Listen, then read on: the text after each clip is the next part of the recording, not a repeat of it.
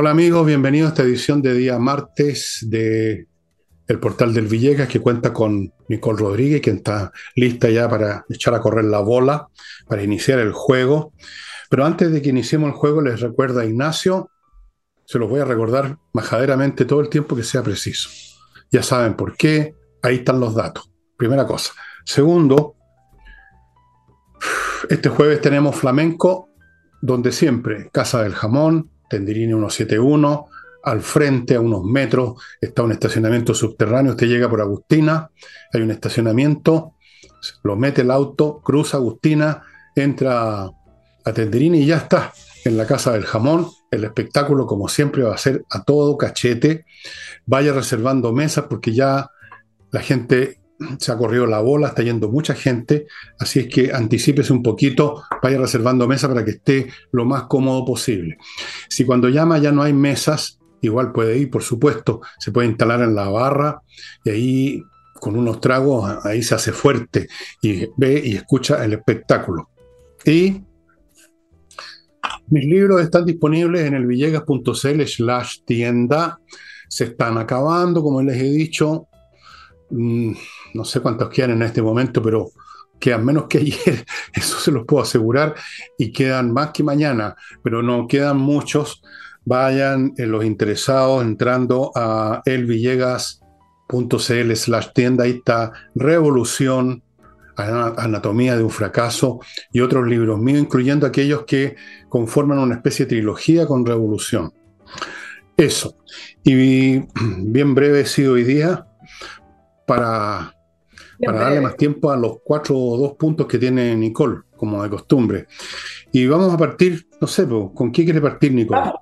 muchas cosas dando, dando vuelta. Partamos con el pedido que le hace el oficialismo, el, los partidos oficialistas, pero también lo hizo el propio presidente Boric ¿ah? a Chile Vamos, pidiéndole que le diga al Partido Republicano que eh, modere, le pide mesura eh, en las propuestas constituyentes, en este nuevo Consejo Constituyente Salud, en este nuevo proceso constituyente que se está llevando a cabo. ¿Y por qué? Porque hoy día, mientras grabamos ayer para nuestros auditores, el lunes se vence el plazo para ingresar las enmiendas constitucionales. También en esas enmiendas constitucionales también ingresan las normas propuestas popularmente, estas normas que requieren eh, un mínimo de 10.000 firmas. Entonces, ¿cuál es la mejor opción que tiene hoy en el contexto de las fuerzas políticas que ganaron en el Consejo Constituyente? Para el oficialismo su mejor opción es mantener el anteproyecto que reflejó una correlación política del Congreso actual. Eh, entonces mantener ese anteproyecto para el oficialismo es la mejor chance que tiene para luego ir profundizando más, más allá. Eh, no así en el Consejo Constituyente. Por eso es que le piden eh, al, al, a Chile Vamos que le haga una especie de dique de contención a las propuestas que han conversado, que han mantenido el Partido Republicano en diversas entrevistas que hubo el fin de semana. Ahora, en el fondo lo que está haciendo el oficialismo es volver a marcar el escenario político en dos aristas que es interesante, Fernando, que las analicemos y que las revisemos. Uno, que republicanos representan la misma radicalidad eh, que se representó en el proceso fallido anterior, pero ahora desde el punto de vista de la, de, derecha. Es decir, el presidente Boric, en la palabra de decir, bueno, están cometiendo el mismo error y otras personas que han repetido frases similares, quieren posicionar al Partido Republicano como este grupo radical de derecha que ganó en mayoría los puestos en el Consejo Constituyente y lo comparan con estos grupos radicales como la lista del pueblo y, y estas otras listas de izquierda que fueron mayoría efectivamente en el eh, anterior Consejo Constituyente. Convención se llama en ese momento, ahora se llama Consejo. Y en el segundo lugar, ¿Cuál es el diseño que está haciendo el oficialismo junto con el gobierno? Es presionar a Chile Vamos en la cancha que más le acomoda al oficialismo, que es Em, pedirle mesura a este grupo de ultraderecha y tratar de arrinconar a Chile Vamos, que todavía está en busca de su identidad. Ya quizás después hablamos de eso porque al parecer Renovación Nacional en estas próximas elecciones está un poquito más clara de, de su identidad. Entonces, siempre llamando a Chile, vamos a, no, pues ustedes son los que tienen vocación de centro, derecha, ustedes tienen vocación de acuerdo, siempre diciendo eso, vocación de diálogo, cosas como esas palabras tan, eh, tan ambiguas, porque, claro, vocación de diálogo debiera tener todas las fuerzas políticas, bueno, todo el mundo en realidad. Y entonces en esas dos aristas, Fernando, es donde está tratando de posicionar la cancha el, el gobierno en el eh, Consejo Constituyente. Y creo que vale la pena eh, después de todo el anterior proceso en la cual hubo una prolongación de lo que fue la insurrección del año 2019, donde se votó prácticamente amenazados con, eh, con quemarlo todo, eh, en un país que vio por dos meses, un mes y tanto, que Chile se, se destruía.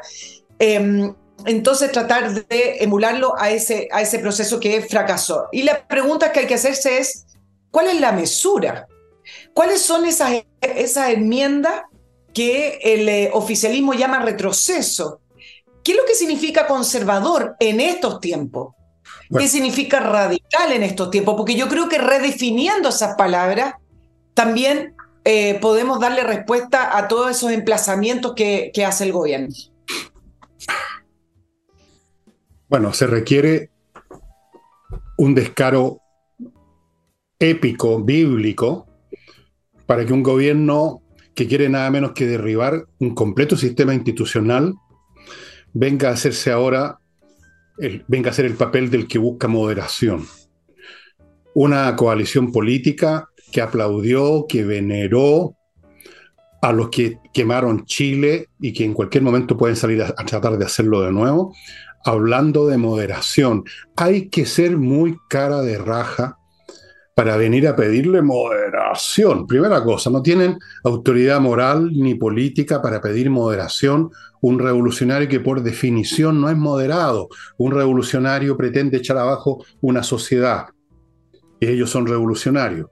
Lo han dicho ellos, no lo digo yo. Queremos acabar con el modelo neoliberal, con todo el sistema institucional. Eso es una revolución. Si no le gusta la palabra, use otra, pero eso es. Entonces, un revolucionario es la persona menos moderada del mundo por definición. Y que vengan a pedir moderación es ridículo. Segunda cosa, tienen a Chile Vamos de corre dile, del mozo, al que le piden que le haga las diligencias. Oiga, eh, vaya a depositarme un cheque. Lo único que falta es que les pidan ese tipo de, diligencia, digamos. Eh, anda al, restaurante de la esquina y traemos un par de completos con alta mostaza. Los tienen para ir a buscar y, los premian, los premian, ¿ah? diciéndolo porque ustedes tienen vocación, de acuerdo. Y como son tan estúpidos en general en, la oposición, yo creo que no hay pocos de ellos que se sienten complacidos, que los traten así, de socios un poquito distantes, pero ayudistas finalmente a la revolución, y por lo tanto a ustedes no les vamos a hacer nada. Tercera cosa, y ahí va el punto que tú planteabas que es importante. ¿De qué posiciones extremas del Partido Republicano están hablando? Si, vean ustedes, amigas y amigos, las cosas que plantea, que ha planteado, que plantea, que va a plantear los republicanos en todo orden de cosas. ¿Cuáles son los extremos ahí? Si no hay ningún extremo. Ustedes pueden decir y acusar, si les parece digno de una acusación, que son conservadores, pero el conservador, por definición, también no puede ser extremista. Un extremista no es el que quiere conservar las cosas, pues. Usen un poquito de lógica. ¿Qué coeficiente intelectual tienen estos tarados? Son conservadores, ok. Quieren conservar lo mismo que quieren conservar dos tercios o tres cuartos de los chilenos. Quieren conservar familias decentes, quieren conservar una educación donde se enseña matemática, inglés, castellano y no a sobarse la espalda. Quieren conservar un sistema de pensiones en que uno hace suyo lo que uno depositó, lo que uno se sacó la cresta trabajando y no que lo vengan, le venga a robar el Estado con el pretexto del Fondo Solidario. Usted puede encontrar buenas o malas esas posturas, pero no son extremas. Entonces, este llamamiento que salga de la ultraderecha, que ya una observación estúpida, plasmada en gran parte por tus colegas, Nicole, lamentablemente se han prestado para todas estas cosas. Todo esto es absurdo. Si eso, si eso ellos lo llaman un diseño político, Esto no es un diseño político, esto es una, simplemente una huevada nomás. O sea, están, diciendo puras cosas absurdas. Están tratando de engañar a la población poniendo a los republicanos, que son los más conservadores del país, como si fueran ellos los extremistas, y ellos que son los extremistas y que han apoyado extremistas y que apoyan la violencia revolucionaria y que le lamieron los a ver, los calcetines a las primeras líneas, ellos resulta que aparecen ahora como los moderados que llaman a la moderación y sean moderados. Ya niñitos de, la centro derecha, de ustedes que son, parece que buenas personas, vayan a, me traen cigarrillo y aprovechan a la pasadita, vayan a hablar con los republicanos. Para la risa, pues Nicole, para la risa. Ahora, mire, mira, revisemos lo que ha dicho no, solamente el profesor Silva, varios han dado entrevistas. Ellos tienen eh, casi el 36% de la convención, del Consejo solos, ¿ah? eh, republicanos, 23 consejeros. Bueno, como desde la izquierda siempre tienen esta semántica política, lenguaje político en el cual definen lo, que es un avance o, lo que, por el otro lado, la otra vereda, lo que es para ellos el, ultraconservador o una, un retroceso. Bueno, miren lo que está proponiendo el Partido Republicano. Hoy ingresan, así que quiero ver mañana efectivamente lo que queda plasmado en el texto, pero vamos a ver las enmiendas. Por ejemplo, tú lo hablaste ayer, rebajar la cantidad parlamentario a 132. Aumentar el quórum de dos tercios para reformas constitucionales. Acuérdense que ya se rebajaron esos de dos tercios en la actual constitución. Fue aprobado en el Parlamento. ¿Y por qué le quieren dar fuerza a las normas constitucionales esenciales e importantes que solo puedan ser reformadas por dos tercios del Parlamento? Suprimir la paridad. Hoy fue un escándalo un retroceso, pero ¿por qué eh, tener una paridad? Es decir, alterar un resultado democrático de un proceso, alterando, poniendo escaños reservados a mujeres, ¿por qué eliminar eso? Sería un retroceso, o sea, al contrario, todas estas normas que han sido de la agenda progresista, lo que han hecho es em, hacer más ingobernable los países y ir destruyendo de a poquito los cimientos de la democracia. Y en la democracia, un voto vale lo mismo que el otro voto de su compañero. Entonces, ¿por qué la paridad o eliminarla significa retroceder? Capítulo aparte para las Fuerzas Armadas. Actualmente hay un capítulo aparte, en el anteproyecto no hay un capítulo aparte. ¿Por qué robustecer a las Fuerzas Armadas con un capítulo aparte independiente que sean subordinadas al poder civil sería también un retroceso. Lo de rebajar los parlamentarios a 132, acuérdense que en la última reforma que hizo Michelle Bachelet, que se supone que se profundizaba la democracia, cambiando el sistema binominal y aumentando los, diputados 155, eh, lo llamaron profundización de la democracia. Y hay que tener mucho cuidado con el lenguaje, pero tener un parlamento fragmentado, múltiple con personas que solo han tenido un 2% de votación, un 3%, acuérdense de los parlamentarios del 1%, representando a quién en el Parlamento. Bueno, volver atrás y volver a tener una especie de binominal, no necesariamente exacto como estaba, pero tener un sistema un poco más estable, con representaciones que sean verdaderas, eso es un retroceso. Bueno, y donde todos caen tiene que ver efectivamente con el reforzar la vida del que está por nacer. Y acá efectivamente se entra en una agenda, la mal llamada agenda valórica, en el cual no han dicho desde el Partido Republicano que van a suprimir, porque además no lo podrían hacer, eh, el aborto que se aprobó también durante Michelle Bachelet en sus tres causales, simplemente que quieren incorporar a ciertas normas para poder reforzar el derecho a la vida del que está por nacer. ¿Por qué?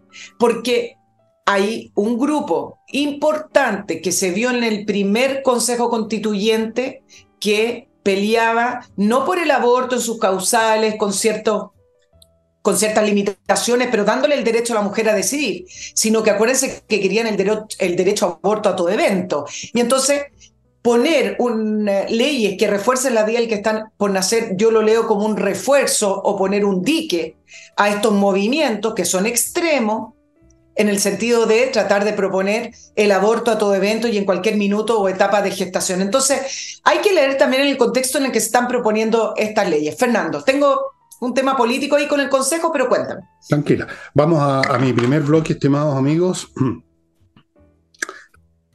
Climo ¿Qué está esperando para encargar uno, dos o las cantidades de equipos que usted quiera para cambiar completamente su vida en materia de clima, como yo lo hice hace ya un par de años? Y aquí estoy, tranquilo, feliz, con el clima que yo quiero. Climo, que además está ofreciendo en este momento una oferta. Si usted compra un equipo, a los seis meses va a tener una mantención gratuita. Si compra dos, dos, dos mantenciones, obviamente. Por cada equipo que compre una mantención a los seis meses, no se necesita antes. Es el sistema más avanzado de climatización, el más cómodo, el más eficiente y el más económico en el mediano plazo, porque comparado con lo que gasta una estufa eléctrica o lo que se gasta en gas o lo que se gasta en parafina, esto es lo más eficiente. Yo lo he comprobado porque veo la cuenta de electricidad Así que lo tengo clarísimo. Continúo con Kame ERP, un software financiero que lo hace todo por usted para que su empresa funcione ordenadamente, para no perder plata, para tener clara la película en todos los aspectos que son muchos de una empresa. Ya no se puede seguir manejando una empresa con papel y lápiz solamente, amigos. Pónganse en contacto con Kame ERP y haga que su empresa funcione mucho mejor.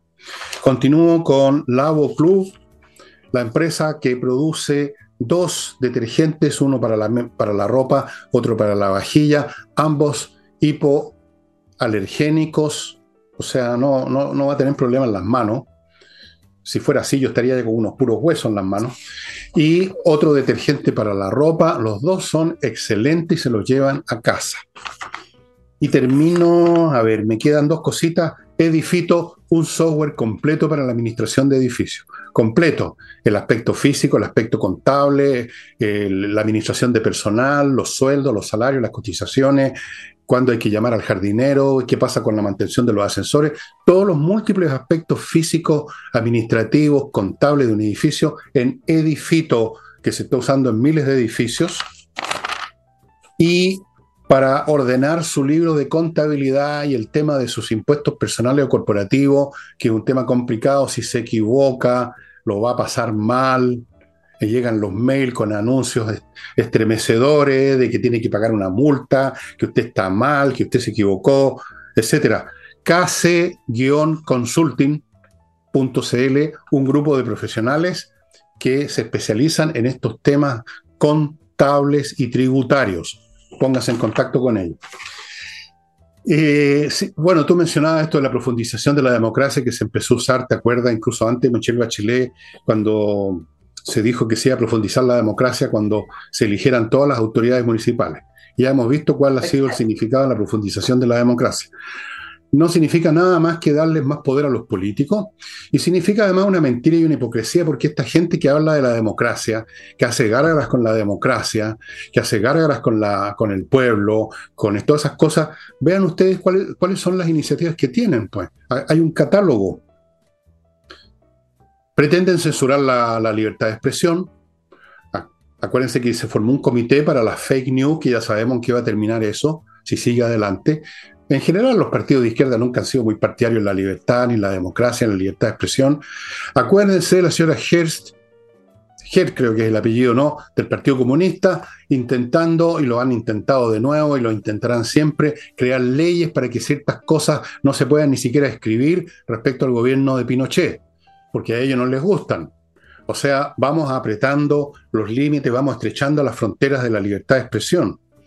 Después está el tema de la cancelación. Mandan a sus hordas histéricas e histéricos a perseguir personalmente a gente que ellos consideran enemigos, los acusan de una cosa, los acusan de otra y los tratan de joder de todas las maneras. Estos no son precisamente personas que profundicen la democracia, sino que la achican, la disminuyen y finalmente la aniquilan. Es lo que ha ocurrido en todos estos países, y no solamente me refiero a la Unión Soviética y esos países del mundo socialista, sino que me refiero a lo que pasa hoy en Venezuela, lo que pasa hoy en Cuba, en Corea del Norte, en China. No hay libertad de expresión, no hay profundización de la democracia, hay profundización de la tiranía con nuevos instrumentos, con nuevas maneras de apretarle, ya sabe qué cosa, a la gente. En esto, como en todo, el lenguaje de la izquierda es como el lenguaje que describía George Orwell en 1984. Todos al revés. Siempre lo que ellos digan, multiplíquelo por menos uno para que les salga el otro resultado. Cuando hablan de democracia, en el fondo están pensando en alguna nueva forma de tiranía. Cuando hablan de pueblo, están pensando en cómo robar, cómo sacarle sus cotizaciones, cómo exprimirle con tributos lo que han ganado con su esfuerzo para pagarse sus fundaciones, para pagarse sus vidas esplendorosas. Cuando hablan de educación están preocupados solamente de temas sexuales porque hay una obsesión en esta gente con eso. Será por la formación o, o los temperamentos de muchos de los miembros del gobierno de arriba para abajo. Entonces, ojo con el lenguaje, como dice Nicole, Fíjense bien, porque lo usan exactamente al revés de cómo lo usa una persona razonable y mentalmente sana. Son mentirosos sistemáticos. Punto. Mira lo que dijo, voy a continuar con el tema del Consejo Constitucional, ¿ah? pero permíteme seguir en lo que estás comentando, Fernando, porque creo que el ejemplo perfecto es lo que dijo el presidente Boric en, eh, en España. Ya no está en España porque se fue a la reunión de, la Unión Europea, pero eh, vamos a hablar de, eso. Pero mira lo que dijo en, estas grandes reuniones. Dijo que hay intentos de recortar derechos y libertades en... Eh, en nuestro continente, en América, y que hay muchas amenazas a las libertades y esas amenazas a las libertades se combate con más democracia. Lo dice el mismo presidente que acaba de aprobar esta comisión contra la desinformación. Entonces, claro, para ellos efectivamente el, más democracia es más política, es más instituciones para ello, es más control de la población.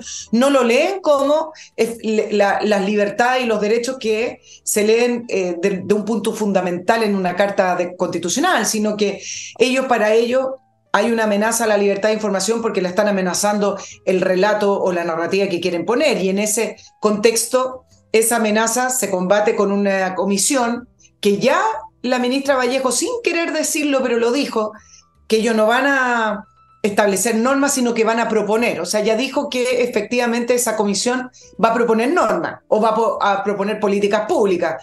Eh, en el fondo que están plantando, sembrando el terreno para después decir, ah, esto es lo que dijo la comisión, bueno, aquí vamos nosotros. Pero el tema es cómo tergiversan y dan vuelta las cosas, porque un presidente que aprueba esa comisión no puede decir después que ellos con más democracia luchan contra las amenazas a las libertades. Por favor, es todo lo contrario. Pero con respecto, dime. No, siga, siga, siga. Con respecto a lo que está ocurriendo al, al interior del Consejo Constitucional, hay, hay una, una, arista política que es interesante de, de analizar para la posición que tiene el Partido Republicano, esta posición mayoritaria, porque cada vez más hay encuestas que reflejan que hay una especie de animadversión o de sentimiento contrario a este nuevo Consejo Constituyente, este nuevo proceso constitucional. Y eso, independiente de lo que ha estado ocurriendo en este minuto, que ha sido bastante silencioso, sin tanta prensa, esto, estas llamadas del oficialismo a controlar al Partido Republicano, pero en realidad queda dentro de esta conversación política, no tanto de la, de la ciudadanía. De hecho, las normas las iniciativas populares de, ley fueron menos de la mitad de lo que se presentaron en, el primer proceso. Hay 31 que contaron con más firmas, más de 10.000. Ustedes pueden eh, adivinar, con mi plata no, fue una de las primeras que recolectó más de 10.000 firmas. La libre elección en salud, contrario a lo que quiere hacer el, gobierno. Disminución de diputados, ¿ah? Y hablan no de los 132 del Partido Republicano. En, en la discusión de esa norma, hablan menos de 120, que era lo que había, lo que había antes. Bajar los cargos de confianza eh, del Estado y aumentar los cargos técnicos. Hay algunas normas que son muy distintas a lo que se propuso en el Consejo anterior. ¿Se acuerdan que incluso una norma era cárcel para Piñera y todo, toda esa esa parafernalia. Bueno, pero desde el punto de vista republicano, le están poniendo un peso y acá podríamos poder, deberíamos analizar, Fernando, si efectivamente el hecho de que pongan al Partido Republicano como el que va a triunfar o va a salir derrotado si es que el proceso constituyente nuevamente tiene respuesta mayoritaria de no, a mí me parece que es una equivocación. Ahora, ¿qué es lo que le queda al Partido Republicano políticamente? Bueno, ellos sacaron una mayoría y lo que les queda efectivamente es tratar de impulsar las normas que hacen sentido con esa gran mayoría que los votaron. Si se sientan a negociar y hacen esta mesa y entonces en vez de paridad de salida, bueno, un poco de paridad acá o allá, o escaños reservados, por ejemplo, para los pueblos originarios, algo que tampoco está en el ideario del Partido Republicano o una serie de otras normas como por ejemplo el tema previsional, donde la heredabilidad, la propiedad de los fondos, es claramente de la opinión de la mayoría. Bueno, lo que le queda al Partido Republicano es seguir esa línea para ver si logra acarrear agua al molino y que el proceso constituyente termine bien si es que el texto es, es correcto. Mira cómo están los números. En la última encuesta feedback que fue hace dos días, 41% de las personas dicen que quieren mantener la constitución actual. Mira cómo cambia la, percepción de las cosas. 28% dice que todavía no tiene información, bueno, y 18% dice que aprobaría. Además, dentro de esa respuesta, ¿cuál es la razón de esa respuesta? 30% dice que el proceso no es legítimo, es decir, que debieran haber llamado a un nuevo plebiscito de entrada porque en general la gente no quería un nuevo proceso. 21% dice que no se siente representado. 19% ya dice que no resuelve los problemas de las personas y un 17% dice que prefiere igual mantener la constitución actual. Bueno. Este gobierno logró que al final la gente se volcara hacia una constitución que para este gobierno es de un dictador y cada vez más tiene más apoyo mantenerla porque la gente se dio cuenta que era toda una invención de sacar la crisis institucional del gobierno Piñera a través de la constitución y que al final de cuentas para la izquierda era reformar el país y para la derecha era salvar un gobierno, pero nada tiene que ver con las soluciones de las personas. Bueno, yo, yo creo que es, muy, bastante probable que la gente rechace la constitución de todas maneras y por lo tanto lo que pueda hacer o no hacer los republicanos va a ser irrelevante al final. Y la gente va a rechazar no solo por las razones que tú diste, sino que me imagino yo que cuando llegue el momento en que las cosas realmente se, se aglutinan alrededor de ciertos principios, se cristalizan, eh, lo que va a haber ahí es un medio para la gente, para mucha gente, de rechazar todo. No solamente rechazar tal o cual proyecto constitucional, sino que, como ocurrió la vez anterior, una manera de rechazar el gobierno, rechazar a la izquierda, rechazar los proyectos revolucionarios, rechazar todo el paquete que nos cayó, el paquete de caca que nos cayó encima a este país. Y tienen la oportunidad de hacerlo con esta elección y la única manera de manifestar ese rechazo es rechazando el proyecto, aunque hubiera sido excelente, aunque lo hubiera redactado Andrés Bello, aunque lo hubiera redactado Abraham Lincoln, aunque lo hubiera redactado Jehová. Lo van a rechazar. Esa es la sensación que tengo por ese motivo. Entonces, la gente entiende al final, oye, de que lo que está en juego son cosas grandes, no son eh, disquisiciones pedantes sobre el artículo 4 del inciso 2 de una constitución, sino que les vamos a dar o no algún tipo de apoyo a esta gente para que sigan intentando su revolución o les vamos a sacar la alfombra bajo los pies. Porque estamos en este momento en un juego sumacero en política en Chile. Entonces, estas disquisiciones intermedias, esto un poquito acá y otro poquito por allá, no, no vienen a cuentos, son anacrónicas, son perjudiciales. Los que quieren seguir jugando, en el fondo, quieren esconder la cabeza. Y la gente percibe eso, y como la gente, el, votante común y corriente que es anónimo, no corre ningún riesgo de que lo vayan a crucificar por haber votado así o así, se van a dar poder dar el gusto de decir, métanse el proyecto constitucional donde les quepa. No a los republicanos, no por los republicanos. Los republicanos están ahí porque tenían que estar ahí, porque tenían que ir en las listas y fueron elegidos y que fueran elegidos en esa dimensión muestra ya el sentir de la gente. Están ahí, pero en el fondo nadie está esperando, incluso los que votaron por los republicanos, que salga una constitución republicana. Están esperando que no, salga ninguna. Esa es la realidad. Y. Hay, demasiado movimiento en juego, Fernando, porque además este segundo Consejo Constituyente o este segundo proceso no es, no es un ente solo, no salió de la nada, derivó del el primer proceso. Y ya del primer proceso había una cantidad gigante de personas que no lo, no lo querían hacer y que solo al final votaron por el proceso constituyente como una medida para que bajara la violencia y la destrucción en Chile. Pero hoy se juntan otros elementos. Por ejemplo, leía algunas encuestas más pequeñas que decían, yo rechazo este gobierno y no quiero que sea el presidente Boric el que firme, no le queremos regalar eso, una nueva constitución. ¿Por qué le vamos a dar en el fondo ese honor a un presidente tan mediocre? Estoy repitiendo. Ni siquiera mediocre. Estoy repitiendo la, encuesta. Eso, entonces tenemos un rechazo al gobierno, un rechazo a que la firme el presidente Boric. Desde la izquierda, pongámoslo en ese, ni siquiera el 38% que votó a favor de la propuesta constitucional del 4 de septiembre, sino que hablemos del 20-25% que es fiel al presidente Boric. Esa izquierda, que nadie llama ultra, pero que podremos, por lo que proponen nosotros podríamos tratarlas de radical, no le va a gustar este, este, esta propuesta porque no tiene nada que ver con lo que ellos quisieran para este país. Ellos, tú lo has repetido, tienen otra idea y tienen en su ideario el fin del modelo neoliberal, un Estado mucho más grande y destruir las instituciones que, que se crearon en los 90.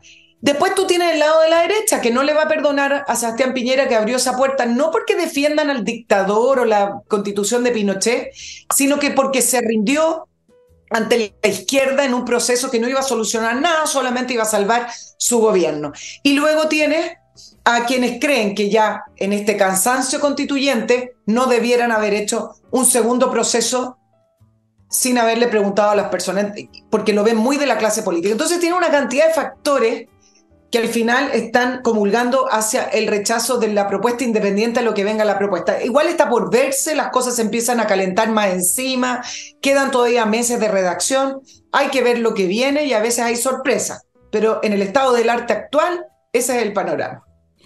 Es un panorama bien curioso porque fíjate que todo lo que ha pretendido la izquierda les ha salido al revés. Como son torpes en lo personal y además blanden ideas añejas, anacrónicas y que no funcionan como se ha probado hasta el cansancio, todo les ha salido al revés. Han querido, y lo quieren con esta famosa conmemoración del 11 de septiembre, terminar por eh, instalar, atornillar, soldar su visión de la historia y resulta que al revés aparecen, levantan cabeza en las encuestas más y más, yo no digo que sea en mayoría todavía, pero más y más gente que antes no se atrevía ni a hablar, que aparecen apoyando o defendiendo, justificando el gobierno de Pinochet. Para no mencionar, porque esto nunca se preguntaba en una encuesta, cuántas personas son de frentón partidario de Pinochet. Eso mejor ni lo preguntan las encuestas porque las sorpresas serían bastante grandes. Les ha resultado todo mal. El proyecto constitucional, como fueron tan estúpidos, muchos de ellos, que hicieron cosas como esa que tú mencionaste, de como partieron no cantando la canción nacional, creyeron que podían, creyeron en su histeria y en su estupidez que podían darse todos los gustitos del mundo, que la llevaban. Se terminaba el país como era. A la, oye, una constitución donde se determinaba que tal o cual persona tenía que ir a la cárcel. O sea, se pusieron en un papel la lista completa la bandería de sus gustitos y su idiotismo, y por supuesto el país les hizo una tapa gigante. Otro retroceso en todo se han equivocado y en todo se van a equivocar porque sus doctrinas son intrínsecamente malas y ellos son intrínsecamente chantas. Pues. Tú dijiste que el presidente era una personalidad mediocre o alguien la... Yo creo que fuiste muy generoso. Yo creo que no le alcanza para eso. Y ahora, amigos, voy a otro bloque. No, no le alcanza, definitivamente. Yo conozco muchas personas medianas. Yo soy una de ellas. Y claramente digamos, no, no, estamos un poquito por encima. Vamos a Edisur, una editorial chilena que está produciendo libros interesantes, bien hechos. Aquí hace tiempo no les mostraba uno. Este es un tipo de libros que yo leía de niño, pero que todavía son, están vigentes, son muy entretenidos, del gran Emilio Salgari, estas novelas de piratas ambientadas aquí desde el siglo XVI, cuando estaban los musulmanes y los cristianos luchando todo el tiempo por, por el dominio de esa zona, etcétera, muy entretenido, pero hay muchos otros títulos que también les he ido mostrando y voy a empezar a hacerlo de nuevo en Edisur, compañía 1025, estimados amigos. Continúo con AutoWolf, la empresa que usted ubica en autowolf.cl, que va a su casa y en un día, frente a sus ojos, le deja la carrocería de su auto como nueva. Salvo que la carrocería esté tan, estropeada que no, no, les alcanza con un día y con el material que llevan, se lo llevan a su taller y dentro de la semana vuelve su auto impecable. Nada que ver con los talleres de desagolladuría normales que uno no sabe lo que están haciendo y que se eternizan con el trabajo. Autowolf.cl. Sigo con KM Millas.cl también, pues estamos acá en Chile.cl. Amigos, si usted tiene millas acumuladas y no las va a usar pronto, antes que las empresas se las borre, que es lo que hacen, vaya a KM y conviértalas en dinero. Buen dinero. Lo he comprobado. O sea, mi hija. kmmillas.cl. Y termino mostrándoles de nuevo dónde la dejé. No, no la dejé en ninguna parte. Las linternas de Torch. Torch. Ayer les mostré una, un modelo un poquito más grande así, de este porte. En el bolsillo tengo otra que les he mostrado que es de este porte. Todas potentes, todas resistentes al agua, todas se cargan enchufándolas a un computador, todas resisten golpes. Son linternas tácticas, como los llaman ahora estos productos, digamos, hechos con más resistencia a, las asperezas de la vida, llamémoslo así. Torch, estimados amigos, las mejores linternas disponibles. Nunca está de más tener una linterna a mano en cualquier circunstancia. Volvemos con Nicole. Nos quedamos entonces en. No sé en qué nos quedamos ya. Nos vamos a la CELAC y la Unión Europea, donde está el. ¿Vale la pena? Sí, vale la pena, pero por supuesto que vale la pena, pero mirado desde, desde el punto de vista de lo que está haciendo la Unión Europea. Ok, go ahead. Yo sé que tú no quisiste ayer ni, mirar el presidente. algo interesante, no me cabe duda. Adelante, estudio.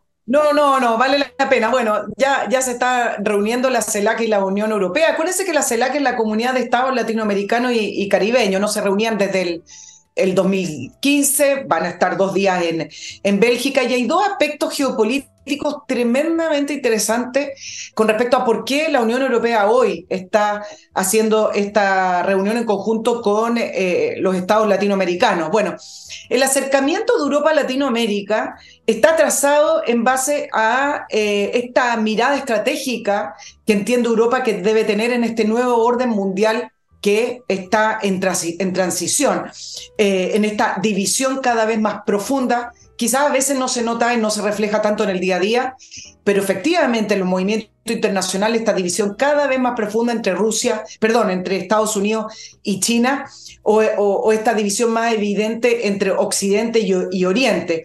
Y en esa línea, entendiendo la disputa que se está dando, la Unión Europea trazó un diseño estratégico eh, en, la línea de disminuir su dependencia de China en los suministros, en la cadena de abastecimiento y de suministro también. Especial énfasis en lo que ellos llaman los minerales estratégicos o los minerales esenciales. Las llaman tierras raras. Que son los que, incluye eso, incluye el níquel, incluye el litio, eh, incluye eh, el, potasio, bueno, todo esto por los elementos de, que están obligando a las empresas y a los países a adoptar en el desarrollo sustentable.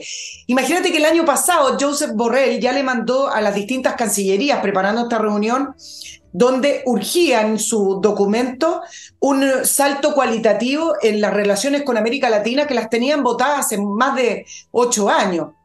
El cobalto también, otro de los minerales estratégicos. Por eso hoy se anunció, uniendo lo que les estoy diciendo, estos 45 mil millones que pretende invertir Europa en América Latina a través del programa Global Gateway, tratando de eh, disputarle el espacio que ya viene ganando hace mucho tiempo China.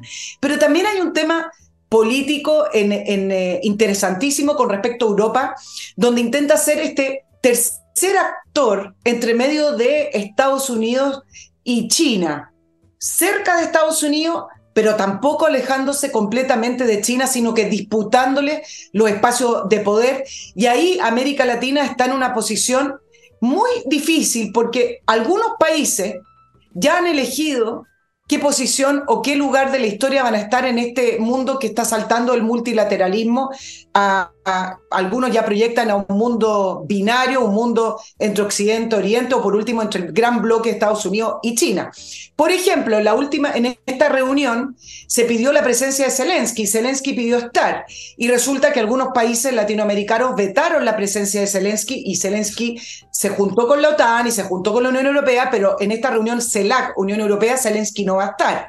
Tienen el bloque Nicaragua, Venezuela y Cuba, que abiertamente han optado por Rusia, Irán y China mayormente. China está por sobre estos, estos países. Y luego tú tienes a estos países de Brasil y México que todavía intentan tener esta apariencia de neutralidad, pero en el fondo no lo son porque tienen una afinidad política con la izquierda y por ende han tratado de estar más cerca, eh, por ejemplo, en el caso de la guerra con Rusia y Ucrania, más cerca de Rusia, hasta que lo llaman al orden porque sus relaciones, por lo menos económicas y políticas con Estados Unidos, siguen estando tremendamente firmes.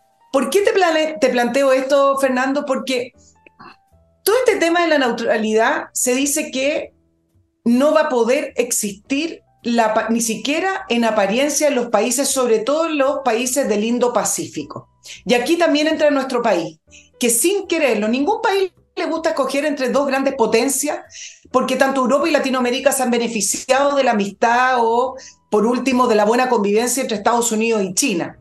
Pero en este mundo que se está, en este nuevo orden que se está desarrollando, los países van a tener que elegir. Y la nueva realidad es aquella. Entonces, todos estos países que intentan aparecer neutral, tarde o temprano van a tener que decidir si están del lado de Occidente con Estados Unidos o del lado de Oriente con China a la cabeza. Por mientras se permiten ciertas anomalías, por ejemplo, hoy recibieron en esta cumbre a Miguel Díaz de Canel, el presidente de Cuba.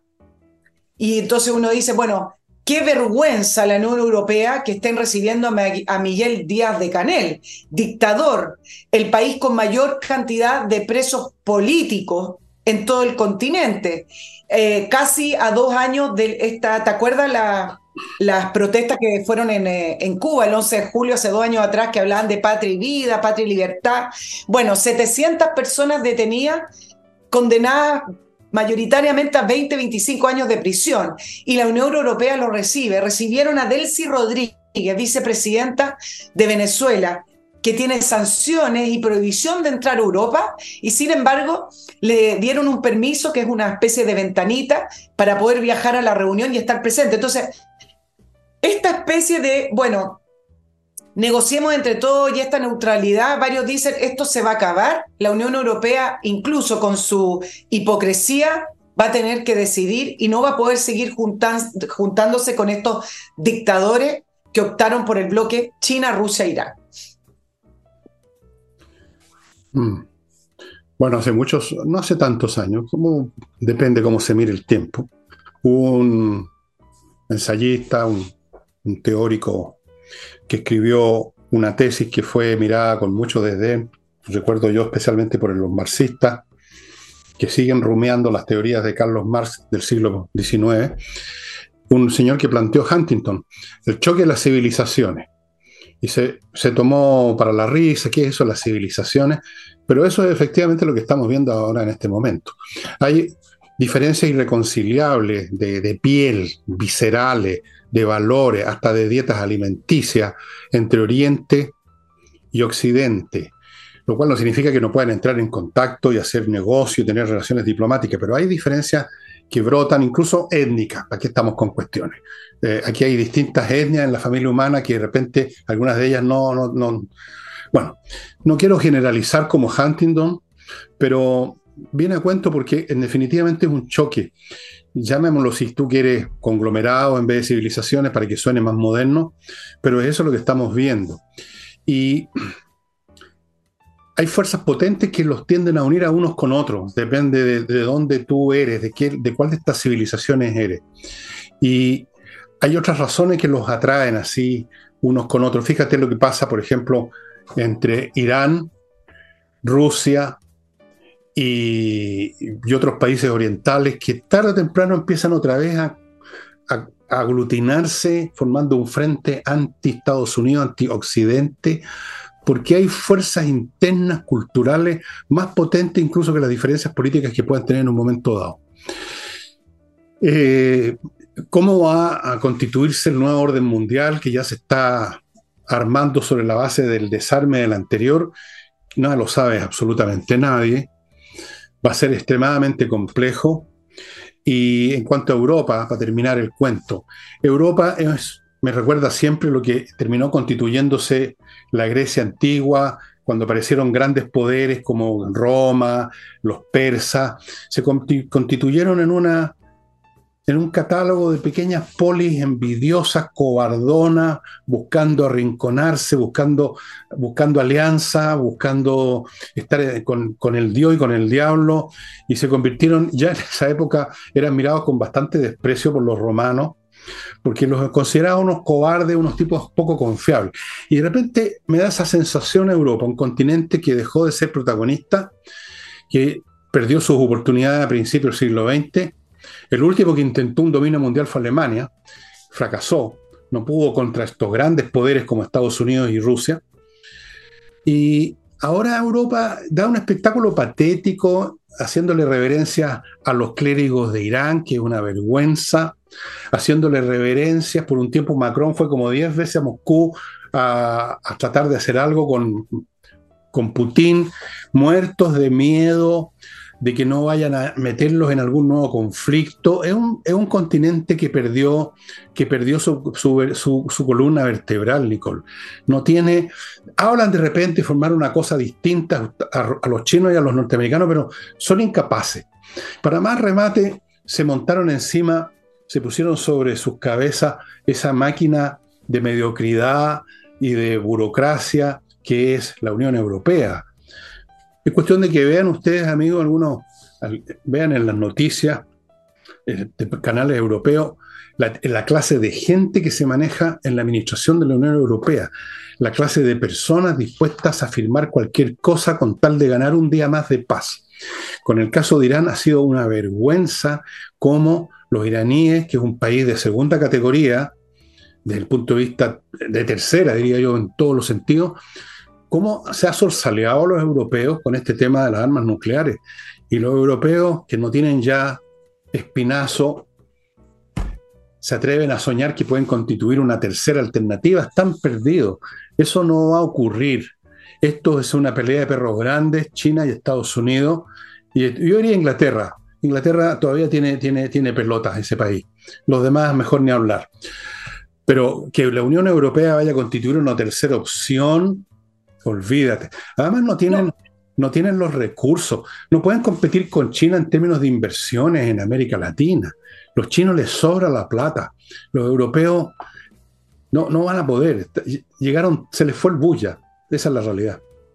Llegaron tarde, pero lo interesante además acá es lo que tiene que ver con América Latina y puntualmente con Chile, porque en el fondo todo dice que los países van a tener que elegir no, nadie quiere eh, elegir cuando se ve beneficiado de la economía y de las relaciones con China y a la vez también las relaciones con Estados Unidos. En el fondo nadie quiere renunciar a lo mejor de estos dos mundos, pero América Latina va a tener que elegir. Entonces, ¿por qué también estaba planteando esto? Porque me pregunto si este gobierno entiende en qué circunstancias y en qué contexto fue la reunión de la CELAC con la Unión Europea, porque el presidente Boric dijo que eh, lo que espera es que con países que tenemos valores compartidos, en particular la democracia y el respeto a los derechos humanos, tú sabes que cualquier cosa tiene que hablar de eso, podamos fortalecer nuestras relaciones en un mundo que está cambiando.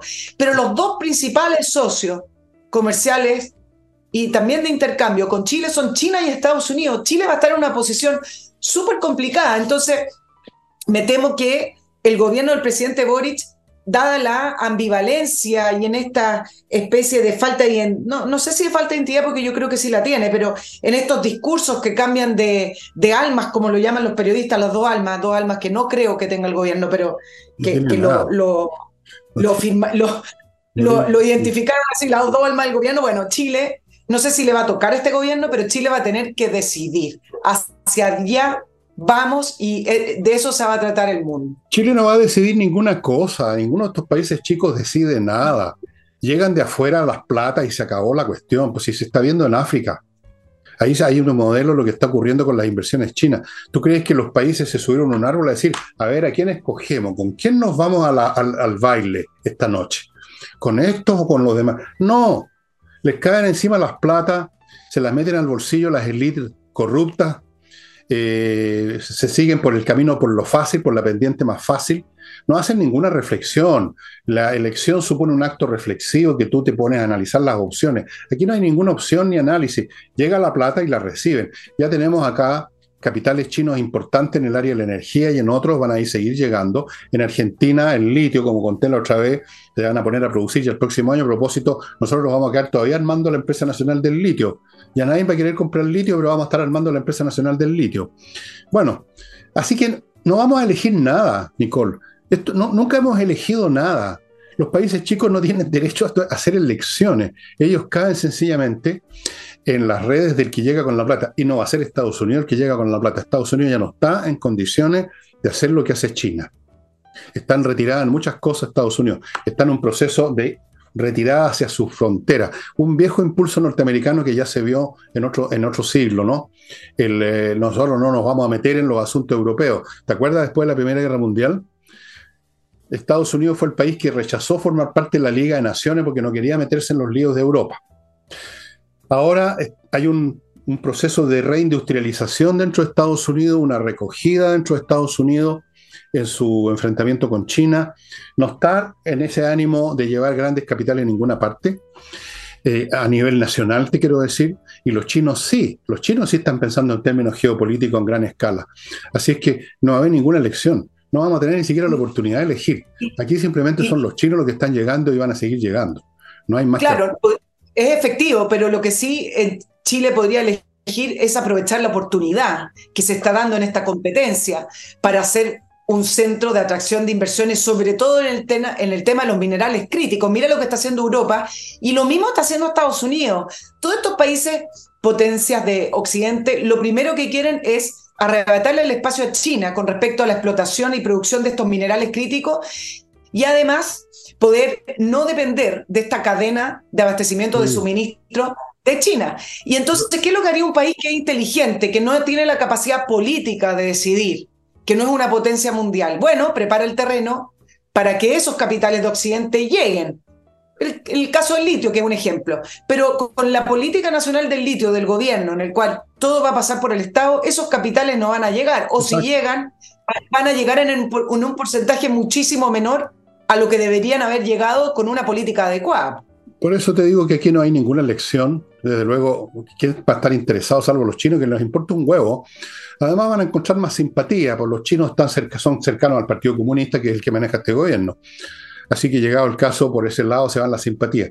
Eh, este gobierno no va a abrir, eh, digamos, no va a, a subir la cortina en la tienda a ver quién trae la mejor oferta, porque este gobierno considera que si es Estados Unidos el que hace, el que llega a una empresa norteamericana, vienen a saquear las riquezas naturales. Los chinos sí pueden llegar a saquear las riquezas naturales porque son compañeros. Los, gringos son imperialistas, así que ellos no. Ellos no tienen derecho a saquear. Los chinos sí. Amigos, un bloquecito, sí, déjenme. No alcancé. a la vuelta, a la vuelta, a la vuelta digo lo que decir. Amigos, eh, a propósito de cosas económicas, usted sabe que, bueno, la situación no es nada fácil. Así es que una manera de tener una garantía de que no va a quedarse usted a poto pelado, digamos, es comprar oro y plata, porque son valores intrínsecos, los minerales, el oro y la plata, los lingotes tienen valor intrínseco, pase lo que pase. Y esa es la oportunidad que le ofrece compreoro.com. Comprar lingotes, que no se los voy a mostrar porque están debajo de una pila de libros por aquí. Lingotes de oro, lingotes de, plata, 99,99% pureza certificado por la Universidad Católica. Qué mejor póliza de seguro, estimados amigos, compreoro.com, ahí están los datos. Entre paréntesis, le pueden comprar oro a usted, si tiene alguna pieza de joyería antigua que no le interesa y tiene oro, le van a comprar el oro. Continúo con producción de, la producción de eventos de Learning Group, estos emprendedores exitosos que están dando cursos para que otras personas sean también emprendedores exitosos. En este caso, un productor de eventos exitoso, porque como yo lo sé en carne propia, es muy fácil ser un productor fracasado y arruinado, como me pasó hace como 40 años atrás. Eso me pasó por, por, Chorito Las Pampas. Amigos, este 18 empieza el curso de producción de eventos, que hay de muchos tipos, por ejemplo, un matrimonio, un evento, como lo hacen ahora con 400 mesas y todo lo demás, y se gastan una fortuna todo. Yo he visto otros eventos así de algunas amigas mías y amigos que también son costosísimos. Bueno, todas esas cosas alguien las tiene que producir y es un interesante trabajo. El curso, el relator del curso es Tomás Cox, que sabe de estas cuestiones. Pónganse en contacto con el Learning Group. Entere, parte el 18 de este mes. Sigo con patriciastocker.com, profesionales que están a cargo o se van a poner a cargo si usted se pone en contacto con ellos, de inscribirle en Chile, registrarle en Chile y en, todo el mundo su patente para que no tenga problemas. Y luego, una vez que la registran, conservarla, defenderla y renovarla todo el tiempo. patriciastocker.com. Continúo con otra empresa de profesionales que es Remodeling. Si usted está pensando en renovar su casa, su departamento, cambiar el piso, botar una pared o, o, o achicar o aumentar un espacio, construir una mansarda o eliminar una mansarda, cambiar los muebles de cocina, cambiar muchas cosas, repintar, póngase en contacto con Remodeling, puros profesionales, arquitectos, pintores profesionales, mueblistas, etc. Y termino con Ángel Hey, el corredor inmobiliario que vende. Eso lo dice todo, que vende. Póngase en contacto con él. Si tiene por ahí una propiedad que todavía no pasa nada con su actual corredor, póngase en manos de Ángel Hey. Ok, sí, you run the show, Miss Rodríguez.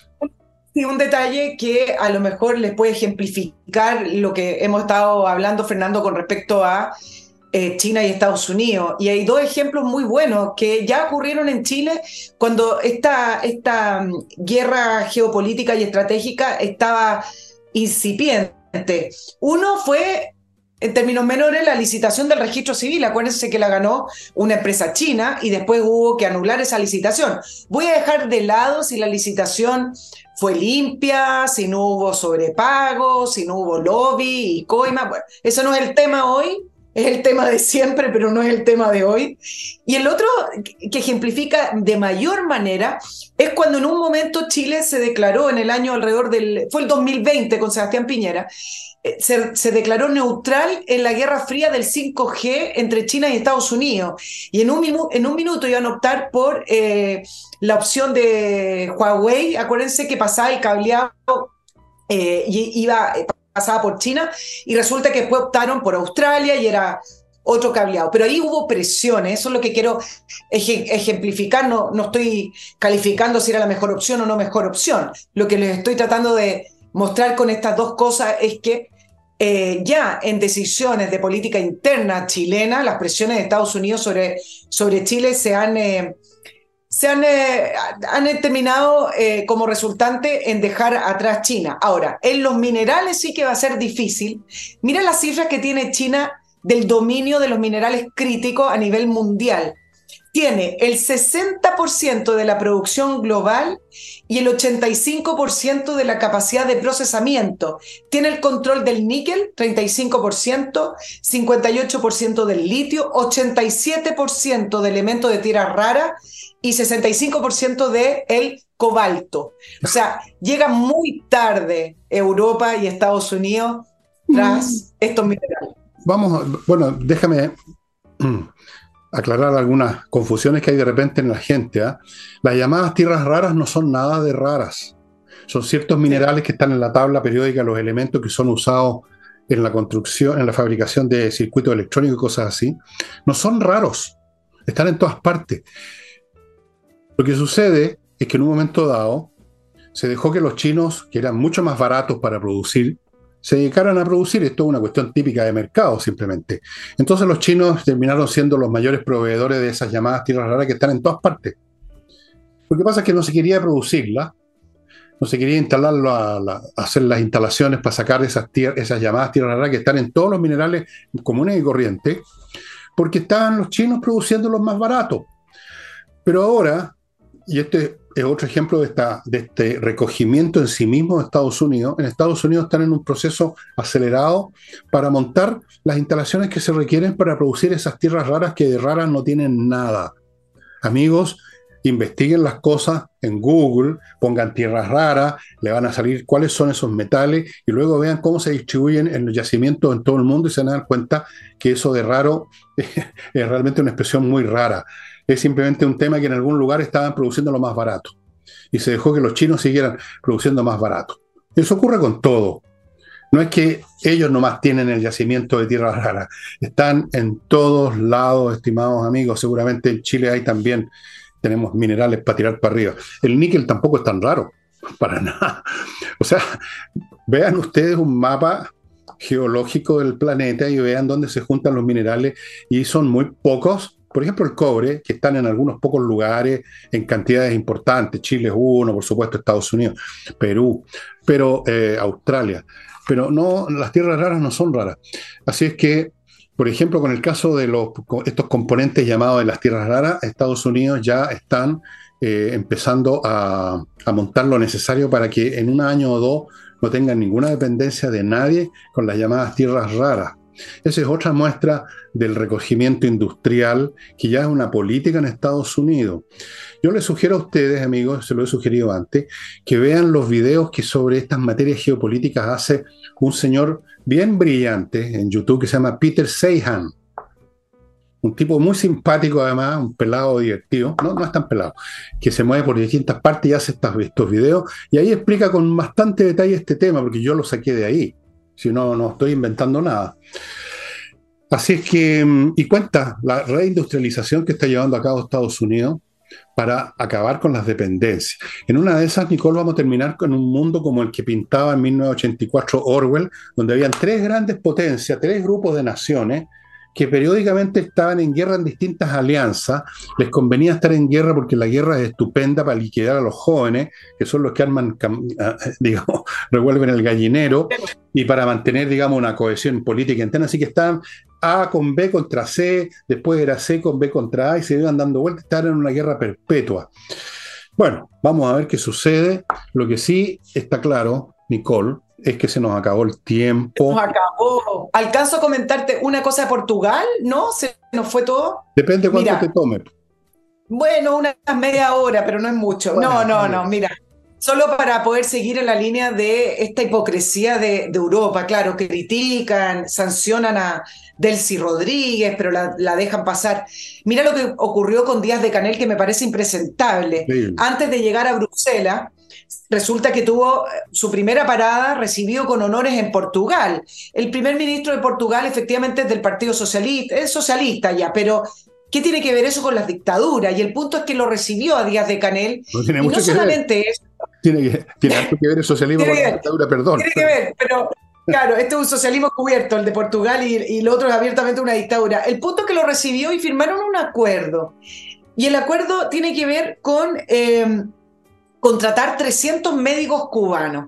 Y se alzaron las voces del organismo de derechos humanos que muchas veces uno no confía, pero en esta oportunidad hablan de cómo es posible que el gobierno de Portugal firme un acuerdo que derechamente significa la esclavitud de los médicos cubanos. ¿Por qué? Porque eh, Cuba exporta a sus médicos, llegan a los países donde está ese acuerdo, como lo que ocurre en Venezuela, con el mismo acuerdo, y el salario de esos médicos pasa directamente al Estado. Creo que los médicos y su familia reciben un porcentaje menor, va variando ese porcentaje, pero mayoritariamente el acuerdo es plata entre el Estado cubano y el Estado firmante, en este caso Portugal. No es un mito lo de los médicos cubanos, es una realidad que Cuba los exporta, primero los obliga, no tienen, no tienen la manera, dos ellos mismos ven que es una posibilidad de vivir en un país fuera de la dictadura cubana, pero por el otro lado trabajan esclavizados porque no reciben el salario justo o el salario acordado porque lo recibe el Estado cubano, es decir, están en una posición imposible. Entonces,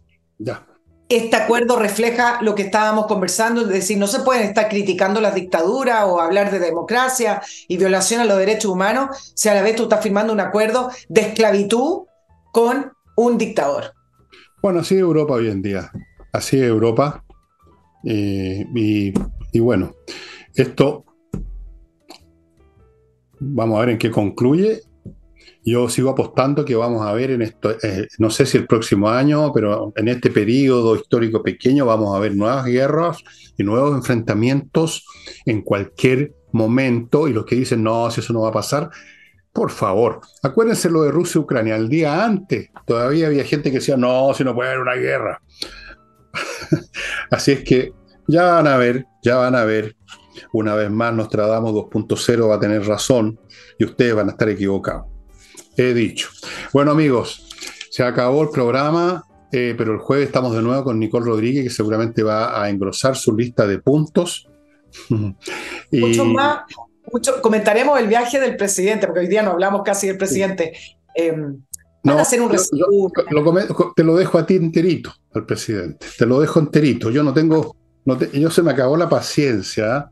Se me acabó la paciencia. Ya tuve mi dosis en mi vida de tener que tratar, entrevistar o, seguirle la vida como periodista. Periodista falso, por supuesto. Tú sabes, yo era un tipo que entró por la ventana.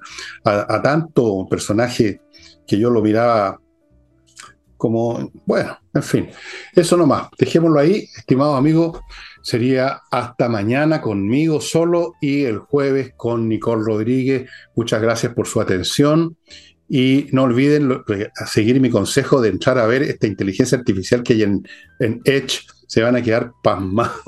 Yo todos los días converso y estoy cada vez más amigo de la inteligencia artificial. Me parece bastante más interesante que Boris, por ejemplo. Bueno, en inteligencia, después de todo. Ya, eso sería todo, estimado amigo. Nos estamos yendo.